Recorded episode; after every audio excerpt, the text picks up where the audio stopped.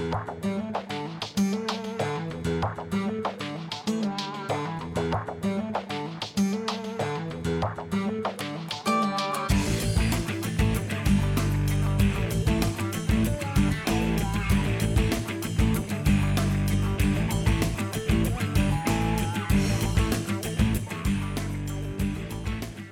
Alabanza, honor, honra al Rey y Señor del universo, Cristo Jesús. ¿Qué tal, queridos hermanos amigos? Qué alegría estar con ustedes en este subprograma Conozca Primero su Fe Católica. Soy el Padre Pedro Núñez. Bienvenidos, es un gusto estar con ustedes. Compartir la fe en Cristo Jesús, en ese en quien todo lo podemos y para quien todo es posible. Hoy tenemos un programa lleno de bendiciones para todos y cada uno de ustedes, para todos nosotros. ¿Por qué? Porque al hablar de Dios, al compartir la palabra de Dios, la fe sigue profundizándose en nosotros, aunque no estemos conscientes de esa realidad. Y qué hermoso que podamos de verdad tener cada día más fe en ese en quien todo lo podemos, como dice San Pablo, y en quien todo lo podemos, que es Cristo Jesús el Señor. En este momento, antes de hacer absolutamente nada más, hermano que me escuchas, hermana que me escuchas, hagamos un alto en nuestro acelerado caminar diario, pongámonos en presencia de Dios, hermano, hermana. Vamos a orar en el nombre del Padre, del Hijo, del Espíritu Santo. Amén.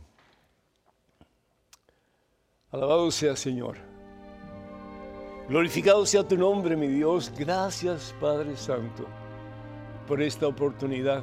Gracias, Señor porque tenemos la certeza, Señor, de que no estamos solos en esta vida. Tú nos has prometido no nos dejaré huérfanos. Estaré siempre con ustedes en tus momentos de gozo, en tus momentos de esperanza, en tus momentos de sentirte lleno de de todo lo que te rodea, tu familia.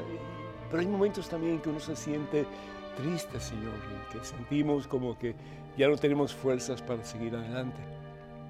Yo te pido, mi Dios, por esos momentos de incertidumbre, esos momentos de dolor, esos momentos sí, tal vez de vacío, esos momentos en que perdemos el sentido de nuestra, nuestra vida, de nuestra meta, que eres tú, Señor.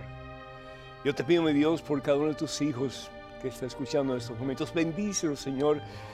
Ayúdanos a entender, mi Dios, que esta vida es pasajera, que lo importante es estar aferrados a ti, apegados a ti, Señor, porque quien te tiene a ti tiene gozo, tiene esperanza y tiene victoria. Bendice, Señor, a cada uno de tus hijos, a cada miembro de sus familias, Señor, particularmente a aquellos que tal vez en el día de hoy más necesitan de ti. Renuévanos, Señor, libéranos, Señor, de todo mal. y llénanos, oh Dios, de la certeza, Señor, de que contigo vamos a seguir caminando de victoria en victoria hasta que podamos llegar a tu presencia, Señor, y abrazarte a ti en ese abrazo eterno que es el cielo.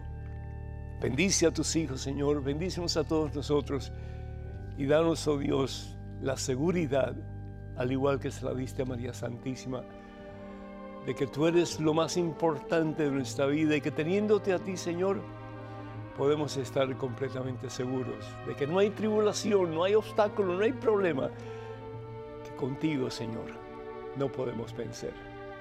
A ti la gloria, Padre Santo, a ti el honor, a ti la honra por los siglos de los siglos en Cristo Jesús. Amén, Señor. Bendito seas mi Dios. Amén.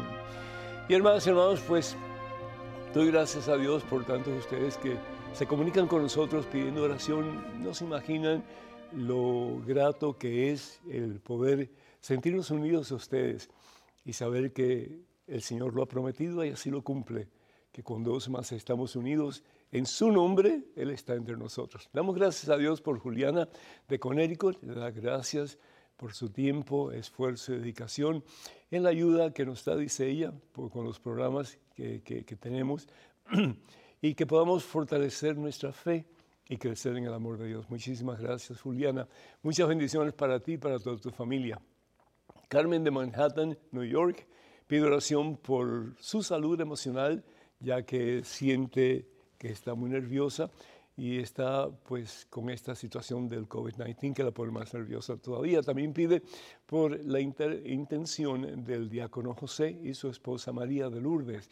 Que el Señor les bendiga a todos ustedes y a ti, mi hija, que el Señor colme tu corazón de santa paz. Vita de Chicago pide oración por sus necesidades e intenciones. Muchas bendiciones para ti, Vita, y para tu familia también. Iris Rivera de New York Pide oración por el alma de su hermano Marvin Gallardo, que murió del COVID-19. Señor, bendícelo, bendice a todas las personas que están enfermos o que han fallecido, Señor, con la plenitud de tu presencia. Así sea, mi Dios. Amén. José de Luisiana pide oración por Julia, que está enferma, y te pedimos, Señor, que la sanes y es tu santa voluntad que pueda eh, recuperarse pronto y que pueda proclamar tu gloria en su vida, Señor. También pedimos por Angélica de Houston, que pide oración por la salud de Heriberto y también por eh, Roberto, que el Señor les bendiga abundancia a ustedes. Y también Reina de Florida, que pide oración por su esposo fallecido, eh, Santos Rivas. Dios le bendiga con la corona de los santos, que es el cielo. Y también nos unimos para pedir por todos aquellos que solicitan oración a través de la página de este servidor en Facebook y también las demás redes sociales. Y recordándoles a ustedes, hermanas y hermanos, que los únicos medios oficiales de las redes sociales de este servidor son las siguientes. Facebook es facebook.com diagonal P. Pedro Núñez. Y si no se han suscrito a esta página, por favor háganlo, porque constantemente estamos enviando material que les puede ayudar en su crecimiento con el Señor. También estamos en Instagram y en YouTube para comunicarse con nosotros, por favor vayan a Padre Pedro Núñez, Padre Pedro Núñez, perdón, arroba Padre Pedro Núñez, el arroba es bien importante, sí. Y también pues ah, queremos decirle que por favor tengan mucho cuidado con perfiles falsos que piden dinero en mi nombre eh, o el nombre de EWTN. Nunca vamos a hacer eso a través de estos medios que acabo de mencionar, ¿sí? Así que tengan mucho cuidado con eso, por favor.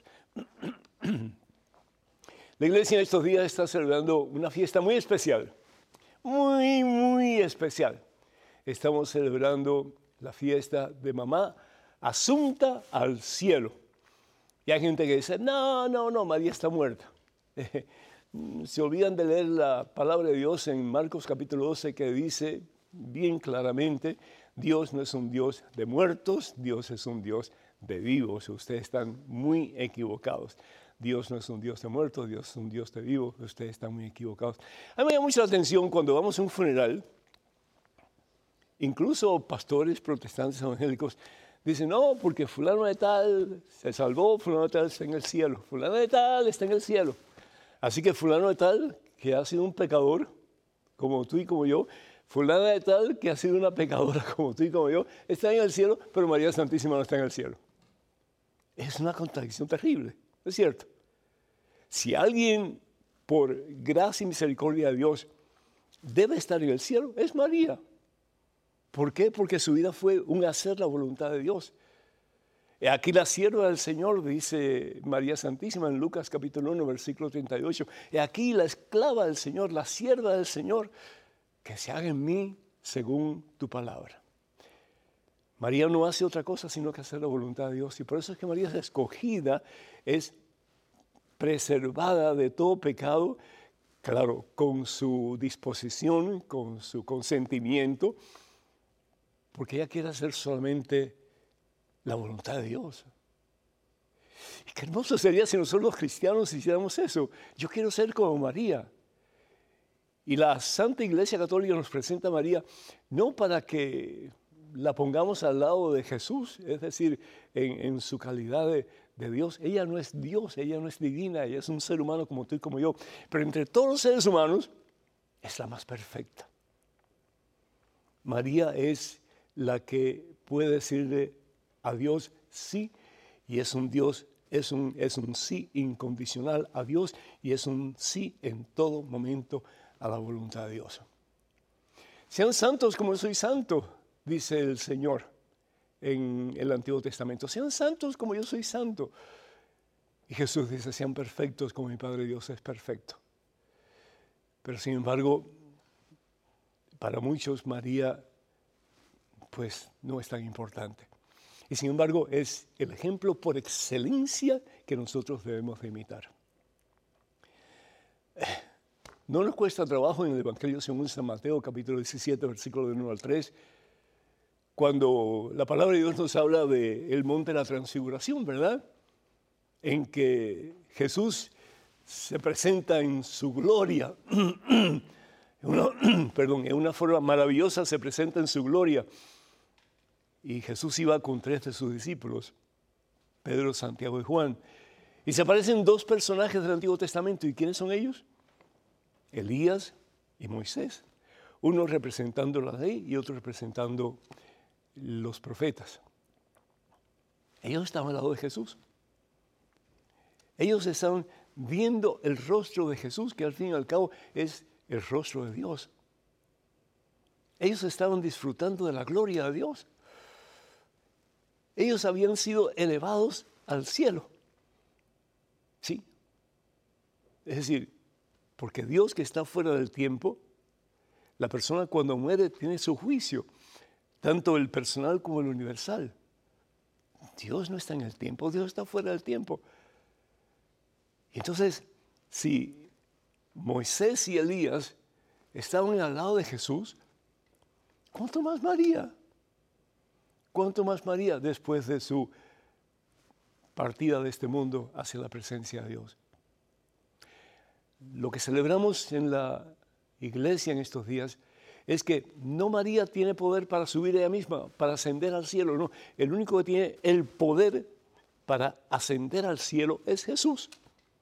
Por eso tenemos la fiesta de la ascensión del Señor. Pero María fue asunta, fue elevada. Y la palabra de Dios bien claro nos dice eso, ¿no? Si vamos nosotros a la primera carta de San Pablo a los tesalonicenses, el capítulo 4, dice lo siguiente, versículo, pues vamos a ir al 17, 16. Primero resucitarán los que murieron en Cristo. Primero y después todos los demás. Es decir, resucitaremos ya en el fin de los tiempos, todavía estaremos, como estamos vivos, resucitaremos e iremos a la presencia de Dios. Es decir, ¿cómo no pensar que María está en la presencia de Dios? Si vamos nosotros, por ejemplo, al Evangelio según San, San Lucas, capítulo 23, dice la palabra de Dios lo siguiente. Fíjense, Evangelio según San Lucas, versículo 23. ¿Qué es lo que Jesús le dice al supuestamente buen ladrón, a Dimas? Hoy mismo estarás conmigo en el paraíso. Seguro que Dimas tuvo que pasar por un purgatorio largo, largo, largo, largo, largo. ¿Por qué? Porque pecó mucho. Pero él se arrepiente. Él en su condición limitada, pues reconoce su culpa y pide perdón. Aunque ese perdón no es explícitamente escrito en la Biblia, pero sin embargo le dice, acuérdate de mí cuando estés en tu reino. Le dice Dimas a Jesús. ¿Y qué es lo que Jesús le responde? Hoy mismo, porque Dios está fuera del tiempo, Dios no está en el tiempo en el tiempo estamos nosotros. Hoy mismo estarás conmigo en el paraíso. Y si Dimas puede estar en la presencia de Dios y puede gozar de las delicias de la gloria del cielo, cuánto más María Santísima, que no pecó, hermanos. Es que eso se cae de la mata. Eso se cae de la mata. Y la iglesia no solamente confirma que María Santísima fue asunta al cielo, pero que María Santísima está en cuerpo y alma del cielo. Y hay gente que va a decir, no, no, pero un momentito, no, ¿cómo es eso que María está en, su cuerpo en el cielo? Tú también vas a estar un día con tu cuerpo en el cielo. Y dice la palabra de Dios, aquí lo dice, 1 Corintios capítulo 15, versículo 35 en adelante, ojalá que puedas leer todo el pasaje, pero dice, algunos dirán, ¿cómo resurgen los muertos. ¿Con qué resucitan los, cómo resucitan los muertos? ¿Qué clase de cuerpo van a tener? Y dice San Pablo, necio, lo que tú siembras debe morir para recobrar vida. Y lo que tú siembras no es el cuerpo de la futura planta. Está haciendo una, una, una comparación, ¿verdad? Y continúa diciendo en el versículo 42, lo mismo ocurre con la resurrección de los muertos. Se siembra un cuerpo en descomposición y resucita incorruptible. Se siembra como cosa despreciable y resucita para gloria de Dios. Vamos a resucitar. Vamos a estar en la gloria de Dios. Vamos a estar en la presencia de Dios. Vamos a ser elevados a Dios.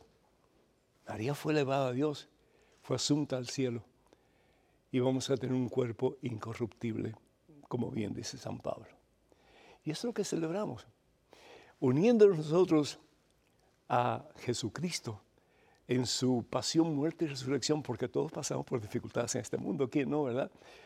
Todos morimos al pecado con la gracia de Dios, no es cierto, así lo podemos hacer si queremos, y todos vamos a poder resucitar. Por eso dice San Pablo en su carta a los romanos que al fin y al cabo, ¿verdad? Los que hemos muerto con Cristo a través del bautismo, vamos a resucitar a una vida gloriosa. Y eso es lo que María ha podido experimentar. Ella que está tan cerca de Dios, la mujer más cerca de Dios, la persona más cerca de Dios, ¿cómo no va a estar en la presencia de Dios? En cuerpo y en alma. Y esa es la esperanza para ti y para mí también, que un día estaremos junto con María en nuestro cuerpo ya incorruptible, nuestra alma inmortal, alabando y bendiciendo a ese que merece toda alabanza y honor, que es Cristo Jesús el Señor. Bendito sea Dios. Hermanos y hermanos, les recordamos que tenemos varios, varios libros de este servidor ya disponibles en el catálogo religioso de EWTN. Entre ellos están Conozca más su fe católica, que es este libro que prácticamente, bueno, ahora eh, hemos hecho una segunda impresión y ojalá pues que sea de agrado para ustedes. Responde a 100 preguntas sobre la fe, así que no dejen de adquirirlo, por favor. También tenemos muchos otros, como por ejemplo tenemos el libro Conozca primero su fe católica, que responde a 500 preguntas, el primero que hice. Tenemos también el, el, el libro Promesas Bíblicas para tiempos difíciles. Hay una promesa con una eh, enseñanza y también pues una meditación que yo estoy seguro les va a ayudar muchísimo. Tenemos el libro también Cuántas iglesias fundó Jesús y 150 historias que cambiarán tu vida. Así que el número telefónico 205-795-5814. 205-795-5814.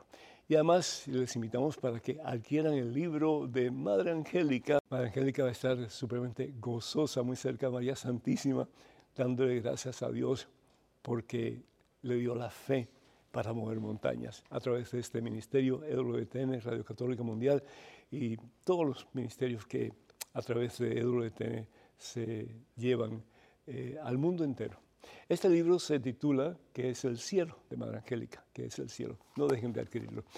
Número telefónico para que se comuniquen con nosotros es el 205-271-2924. Repito, 205-271-2924. Vamos a pequeñísima pausa, pero hermanos y hermanos, regresamos en cuestión de momentos, así que por favor no se vayan, quédense con nosotros.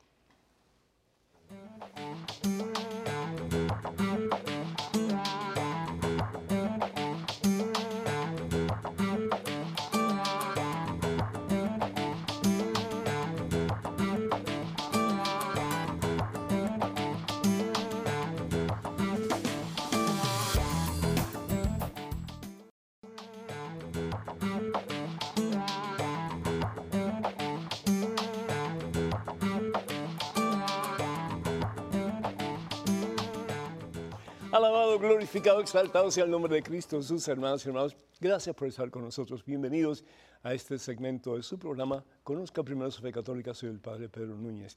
En estos momentos tenemos un correo electrónico. Adelante con la pregunta, por favor. Hola, Padre Pedro. Saludos cordiales desde Costa Rica. Tengo una amiga adulta de 68 años que vive sin pareja desde hace muchos años y dedicada a la oración. Me cuenta que se ha confesado con más de 10 sacerdotes y que todos le niegan la mm. absolución porque tiene un hijo que vive con su pareja sin casarse y de vez en cuando llegan a visitarla. Es por eso que le niegan el perdón de los pecados y no le permiten comulgar. ¿Es posible que le nieguen recibir la Sagrada Comunión por un pecado que no lo está cometiendo ella? Mi amiga se siente muy triste porque anhela ese encuentro con el Señor. Muchas gracias. Janie. Jenny, qué, qué triste, qué triste. Sobre todo una persona que estoy seguro está tan cerca de Dios, una persona que ora mucho, pero sin embargo está cometiendo una falta bien seria. Está permitiendo algo que va en contra de la voluntad de Dios. Y es que permite que su hijo venga a su casa y venga con, con, con la persona que tiene. Es decir, eh, lo que eh, el hijo de ella está haciendo es fornicar, fornicar, ¿sí? Y la palabra de Dios es bien, bien dura con las personas que fornican, es decir, las personas que tienen relaciones sexuales fuera del matrimonio sacramental. Entonces lo que él está haciendo es cometiendo un serio pecado. Si realmente la ama, ¿por qué no se casa con ella? Y si no la ama, pues déjala ir. O por lo menos sigue tratando a ver si realmente se acoplan, si son el uno para el otro, etc. Pero hagan las cosas bien hechas, por amor de Dios. Nosotros cuando hacemos algo, no sabemos la magnitud de nuestros actos, para bien o para mal. Y cuando hacemos algo que es en contra de la voluntad de Dios, no solamente nos afectamos nosotros, pero vamos a afectar un sinnúmero de personas más.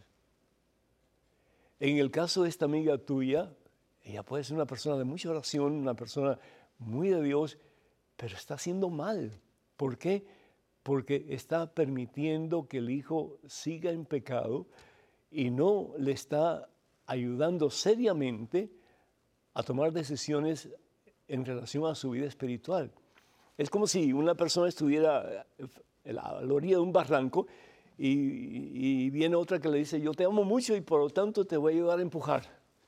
Y te voy a empujar para que puedas realizar tu, tu deseo. No, uno tiene que ver la forma de aguantarlo y echar a esa persona hacia atrás y hablarle todo lo que sea necesario. Tu amiga necesita hablar con su hijo. Ella es mamá de ese hijo. Y hasta que se muera, ella va a ser su mamá y tiene todo derecho, obligación y responsabilidad por su hijo. Y sobre todo en lo que se refiere a su relación con Dios. ¿Qué pasa si ese señor, el hijo de esta señora, se muere hoy? Que Dios no lo quiera. ¿A dónde va? Es que, ah, pero si la gente lo está haciendo. No, pero la gente es la gente, cada cual tiene que tomar su decisión. Pero en este caso, esta amiga tuya tiene todo el derecho de decirle a su hijo, o te casas o no puedes venir más a mi casa hasta que te cases. Y lo hago por tu bien, porque te amo. Porque no quiero que si algo te pasa algún día, que no solamente tú vayas a ser perjudicado delante de Dios, pero que también yo en alguna forma cargue con tu pecado, porque tanta culpa tiene el que mata la vaca como el que la aguanta la pata, dicen, ¿verdad? Entonces, por amor de Dios, háblale a tu amiga, explícale que ella tiene que tomar las riendas de esta situación y hablarle a su hijo después de mucha oración, hablarle a su hijo. Y ojalá que el hijo entienda y haga lo que tiene que hacer de acuerdo a la voluntad de Dios. O la toma o la deja. Sencillo como es. O la toma o la deja. Pero lo que está haciendo no es bueno ni para esta muchacha, ni para él tampoco, ni para su mamá, ni para nadie. Ojalá que la puedas ayudar. Sobre todo tú que sientes tanto cariño y sientes tanta preocupación por esta persona. Que Dios te bendiga. Tenemos una llamada telefónica, Milagros de Brooklyn, New York. Milagros, ¿me escuchas? Sí, Padre, bendición. Dios te bendiga. ¿Qué nombre tan bonito tienes? Gracias, Padre. Adelante, mija. Sí, Padre, yo le estoy hablando porque yo tengo una amiga que ella fue católica, fue bautizada, uh -huh. trabajó en una iglesia católica Ajá. y ahora es pentecostal. Ajá. Y entonces ella dice que la Virgen tiene muchos hijos. Y bueno, ahí vive hablando. Yo le digo que no, que la Virgen, ella no tiene más hijos, solo Jesús. Y que ella es la arca de la alianza, le digo yo. Y ella dice que no. Que no. Y bueno, tenemos esa discusión ahí, padre. ¿Y por qué? Eh, por, bueno, en lo que se refiere a los hijos de María, eh, esa es un, una acusación tan antibíblica por parte de personas que son, perdonen ustedes, pero que son ignorantes en la Biblia. Porque si bien es cierto que la Biblia habla de los hermanos de Jesús, se está refiriendo a aquellos que son más cercanos a Jesús en la conexión familiar, pero no necesariamente son hermanos de sangre. Tú eres mi hermana, milagro, pero tú eres mi hermana en Cristo Jesús. Y yo estoy seguro que los hermanos pentecostales de su comunidad se llaman hermanos unos a otros, ¿no es cierto? Entonces, la contradicción está no en que María no haya tenido más hijos, sino en que estas personas que realmente tienen un concepto bíblico muy pobre, pues digan estas cosas, de que María tuvo otros hijos. En ninguna parte del Evangelio se dice que María tuvo otros hijos. Se habla de los hermanos de Jesús, sí, pero en ninguna parte se habla de los hijos de María. En ninguna parte. Sin embargo, se habla de Jesús como hijo de María. La única vez. La única vez. Jesús, hijo de María pero no se habla de ninguna otra persona que sea hijo de María. Hermanos de Jesús, sí, pero todos somos hermanos. Pero hijo de María, solamente Jesús. Tanto así que si vamos a la carta de, al Evangelio según San Juan, en el capítulo 19, eh, hay algo precioso aquí, ¿no? ¿No es cierto? Porque fíjense, dice la palabra de Dios, vamos a leer dos pedacitos. Primero dice aquí, Evangelio según San Juan, capítulo 19, el versículo 25 adelante. Y permítame que lea este, este pasaje, está un poquito largo, pero vale la pena. Dice, cerca de la cruz, Jesús estaba su madre, cerca de la cruz, con María, la hermana de su madre, esposa de Cleofás, y María de Magdalena. Jesús al ver a la madre y junto a ella su discípulo que más quería, le dijo a la madre, mujer, ahí tienes a tu hijo. Esto tiene que haber sido desgarrador para Jesús. Solamente este hecho, olvidemos de la cruz, de los clavos, de la corona espina, todo lo más. Este momento. María no tenía más nadie. María no tenía más nadie. Si María hubiera tenido otro hijo, ese hijo tenía la responsabilidad por ley judía de encargarse de su madre. Una mujer no se podía quedar sola. Se moría o tenía que prostituirse. Le dice, mujer, ahí tienes a tu hijo. Y después dice la palabra de Dios, después dijo al discípulo, ahí tienes a tu madre. Y desde aquel momento el discípulo se la llevó a su casa. No había más nadie. No había más nadie. Es una farsa lo que dicen. Es una, una mentira total y completa para degradar a la madre de Jesús que como madre de Jesús, el verbo encarnado es también madre de Dios. Pero veamos un poquito más adelante.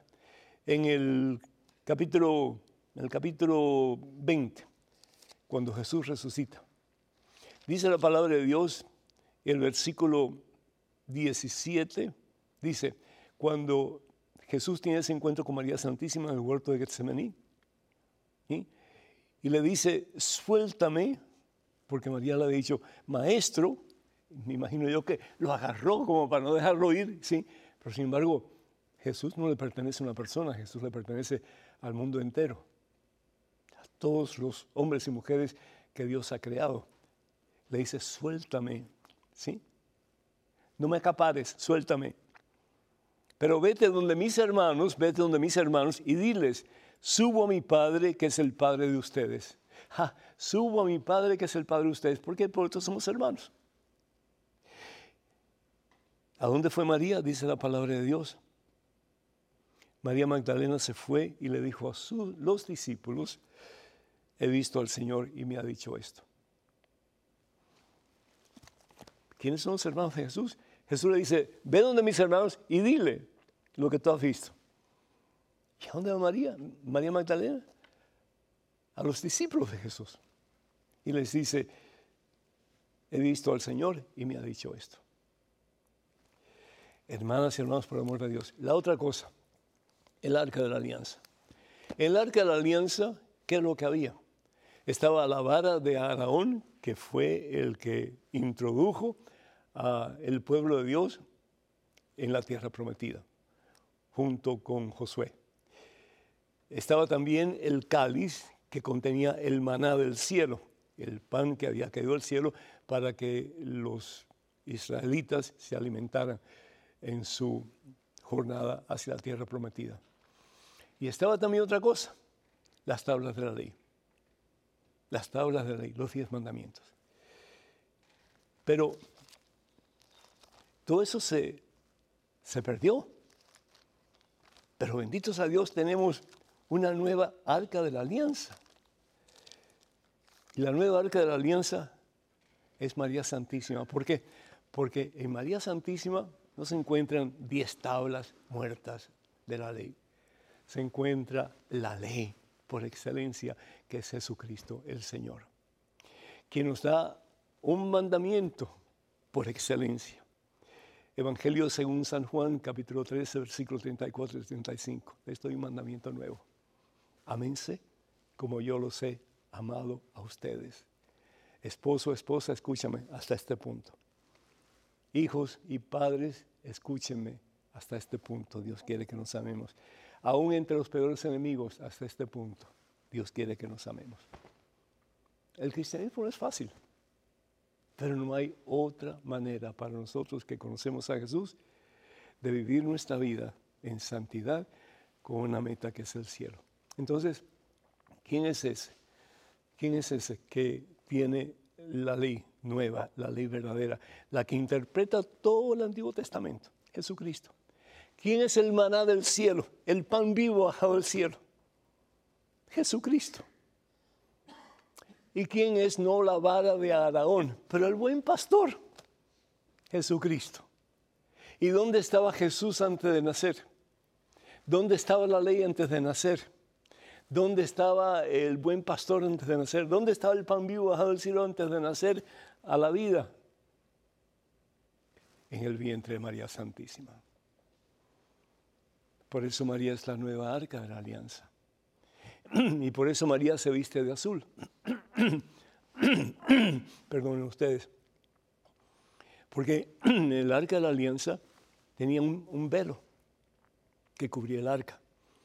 Y ese velo era azul. ¿Por qué? Porque simbolizaba el cielo, el cielo que bajaba y se unía al ser humano en esos elementos que acabo de mencionar. Pero María Santísima es vestida de azul. ¿Por qué? Porque el cielo está en ella. El cielo está en ella. Porque en ella, en su vientre, está el mismo Dios, hecho hombre para nuestra salvación y para que un día podamos gozar junto con María elevados al cielo, asuntos al cielo de la vida eterna. Bendito sea Dios. Tenemos un correo electrónico, una pregunta, adelante por favor. Padre, ¿podría despejarme esta duda de un amigo protestante acerca de Mateo 5, versículo 17? Él menciona que Cristo no cambia nada, que así lo dice este texto bíblico. ¿Podría ayudarme para aclararle este tema? Gracias y Dios lo bendiga. José Carlos. Muchísimas gracias, José Carlos. Que Dios te bendiga. Pues, ¿qué es lo que, qué es lo que dice la palabra de Dios en... Bueno, pues vamos a ir, vamos a ir aquí al libro del Éxodo. El libro del Éxodo, capítulo, capítulo 20, versículo 13, ¿qué es lo que dice? Dos palabras no matarás, no matarás. Entonces, pues este es, este es el, mandamiento de Dios, ¿verdad? No matarás. Pero no matar a quién. Los judíos se preguntaban, sobre todo los eruditos en la ley, ¿a qué se está refiriendo Dios? ¿No matar una mosca? ¿No matar, qué sé un animal? ¿No matar un ser humano? Y si es no matar un ser humano, entonces, ¿a quién no se puede matar? Si viene un enemigo contra nosotros, ¿tenemos el derecho de matar a esa persona o a esas personas? Y de ahí se construye lo que se llama el Talmud. El Talmud son interpretaciones de los diez mandamientos. Entonces, los diez mandamientos se llegan a convertir en 613 leyes que tiene que ver con lo que supuestamente los diez mandamientos dicen, pero de una forma interpretada por los rabinos más importantes de Israel en aquellos tiempos. Entonces, ¿qué es lo que pasa? No se puede matar al prójimo, no se puede matar a otro judío, pero sí puedes matar a uno que no sea de tu raza. En el caso, por ejemplo, de eh, el éxodo, cuando estaban entrando en la tierra prometida, ¿qué hace Josué? Capítulo 6 del libro de Josué, versículo 20 y 21. Vamos a ver un momentito aquí, ¿qué es lo que hace Josué y qué es lo que hacen los israelitas? Al entrar ellos en Jericó, ¿qué hacen? Dice la palabra de Dios, el pueblo lanzó entonces grito de guerra y resonó la trompeta. Apenas oyó el pueblo el sonido de la trompeta, lanzó el gran grito de guerra y la muralla se derrumbó. Hasta ahí perfecto. Qué bueno, el poder de Dios, la fuerza de Dios, la fe en Dios que tiene poder, tiene autoridad para mover montañas. Pero ¿qué sucede? El pueblo entró a la ciudad, cada uno por su lugar que tenía al frente y se apoderaron de la ciudad. Siguiendo el anátema, se masacró a todos los que vivían en la ciudad, hombres, mujeres, niños, viejos, incluso los bueyes, corderos y burros. Entonces, ¿dónde está el mandamiento no matarás? Ah, bueno, porque en este caso no estamos matando a los nuestros, estamos matando a los enemigos. Y por lo tanto vamos a arrasar con todo lo que haya que tenga vida para comenzar una vida nueva. La palabra de Dios, sin embargo, toma este texto Jesús, como dije anteriormente, Evangelio según San Juan, capítulo 13, versículo 34 y 35. ¿Y qué es lo que dice Jesús acerca de este mandamiento? Da un mandamiento nuevo. Ámense los unos a los otros como yo los he amado. Hermanos, tenemos que pasar semanas y meses hablando sobre esto. Fíjense, Evangelio según San Mateo, y le pido a producción que me dé un momentito. Evangelio según San Mateo, capítulo 21 en adelante. Perdón, capítulo 5, versículo 21 en adelante. Dice Jesús, en relación al no matarás. Ustedes han escuchado lo que se dijo a sus antepasados, no matarás. Es decir, Jesús no viene a cambiar nada. Jesús viene a dar el sentido profundo y divino de lo que debemos de hacer como discípulos de Jesús, como hijos de Dios. Ustedes han escuchado que se dijo a sus antepasados, no matarás. El homicida tendrá que enfrentarse a un juicio. Pero yo les digo, este es Jesús que está ampliando lo que realmente quiso decir Dios cuando dijo, no matarás. Si uno se enoja con su hermano, es cosa que merece juicio. ¡Ay! ¿No te has enojado alguna vez con tu hermano, con tu hermana? Dice la palabra de Dios, dice Jesús, es cosa que merece juicio. ¿Por qué? Porque lo estás matando. Tal vez no físicamente, pero tal vez sí espiritualmente, o tal vez sí emocionalmente. Si uno se enoja con su hermano es cosa que merece juicio. El que ha insultado a su hermano merece ser llevado ante el Tribunal Supremo. Si lo ha tratado de renegado en la fe, merece ser arrojado al fuego del infierno. ¿Qué es lo que dice Jesús? Lo que hagas por el más pequeño, ¿qué más? Lo haces por mí. Y continúa diciendo el Señor. Por eso, si tú al presentar las ofrendas en el altar te acuerdas de que tienes algo contra tu hermano, Deja allí mismo tu ofrenda en el altar, vete a hacer las paces con tu hermano y después vuelve y presenta tu ofrenda. Y continúa Jesús diciendo, ustedes han oído ojo por ojo y diente por diente, pero yo les digo, no entristezcan al Espíritu Santo, no resistan al malvado. Antes bien, si alguien te golpea en la mejilla derecha, ofrécele también la izquierda. Ustedes han oído que se dijo amarás a tu prójimo y no harás amistad con tu enemigo. Así se regía en el Antiguo Testamento. Pero yo les digo, amen a sus enemigos y recen por sus perseguidores, para que así sean hijos de su Padre que está en el cielo, porque Él hace brillar el sol sobre malos y buenos y envía la lluvia sobre justos y pecadores. Ya les digo, hermanos, podríamos hablar de esto por tiempo indefinido, pero me tirarían un tomate el Ministerio de Producción de aquí de WTN. Así que vamos entonces con una llamada de Ana María que pacientemente ha estado esperando de Bedford, Massachusetts. Ana María, ¿me escuchas? Oh, sí, le escucho. Gracias, Padre, por oírme. Muchas bendiciones. Adelante, por favor. Gracias, Padre. Yo, mi pregunta es que yo estaba yendo a la iglesia tres días en la semana, pero por causa de las circunstancias que se han presentado últimamente no, no estoy yendo solo los domingos nada más, entonces estoy oyendo la misa por el televisor. Y comulgo espiritualmente. Yo quisiera que me diera un... ¿Cómo es? A que me orientara sobre la comunión espiritual. Pues la comunión espiritual, es decir, si, usted tiene impedimentos para ir a misa regularmente, pues, primero yo la felicito porque usted va a misa más de una vez a la semana, es decir, más del domingo o por lo menos iba anteriormente, ¿verdad? Pero si usted tiene impedimentos, pues no, no, no tiene que ir. El, ver la Santa Misa por televisión, en su caso, pues es suficiente. Yo lo que sí pediría en la parroquia donde usted eh, pues, eh, pues pertenece, que le pida al sacerdote si le puede mandar de vez en cuando un ministro extraordinario de la Eucaristía para que le dé la Santa Comunión. Y tal vez, pues, que en algún momento eh, él o su asistente vaya a su casa para que usted se pueda confesar, sobre todo cuando usted necesite. Así que um, yo la felicito porque usted está haciendo lo correcto y le pido su oración por todos nosotros para que aquí también en EWTN podamos hacer lo correcto según la voluntad de Dios y sigamos caminando en el camino que Dios tiene para nosotros. Que Dios la bendiga en abundancia y cuente con nuestras oraciones.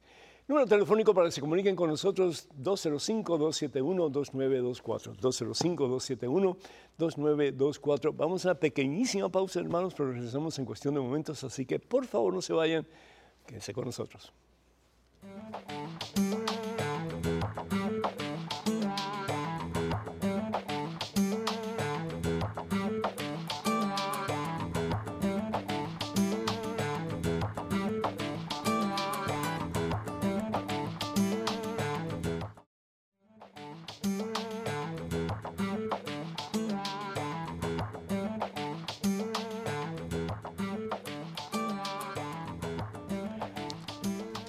Bendito, alabado, glorificado, exaltado por siempre sea el nombre que está por encima de todo otro nombre, Cristo Jesús, Jesús el Señor.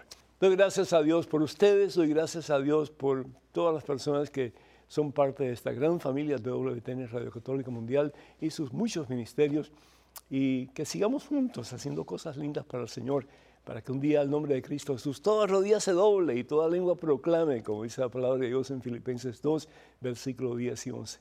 Proclame que Jesucristo es Señor para gloria de nuestro Padre Dios. En estos momentos tenemos un correo electrónico con una pregunta. Adelante, por favor. Padre, acabo de ver su programa hoy día y no entendí cómo usted llegó a la cantidad de 144 mil. Sé que dijo que son 12 apóstoles multiplicados por 12 igual a 144 mil que mil es una cantidad imposible de contar. Me interesa mucho el tema porque tenemos varios familiares testigos de Jehová que vienen a mi casa y el tema ha sido discutido.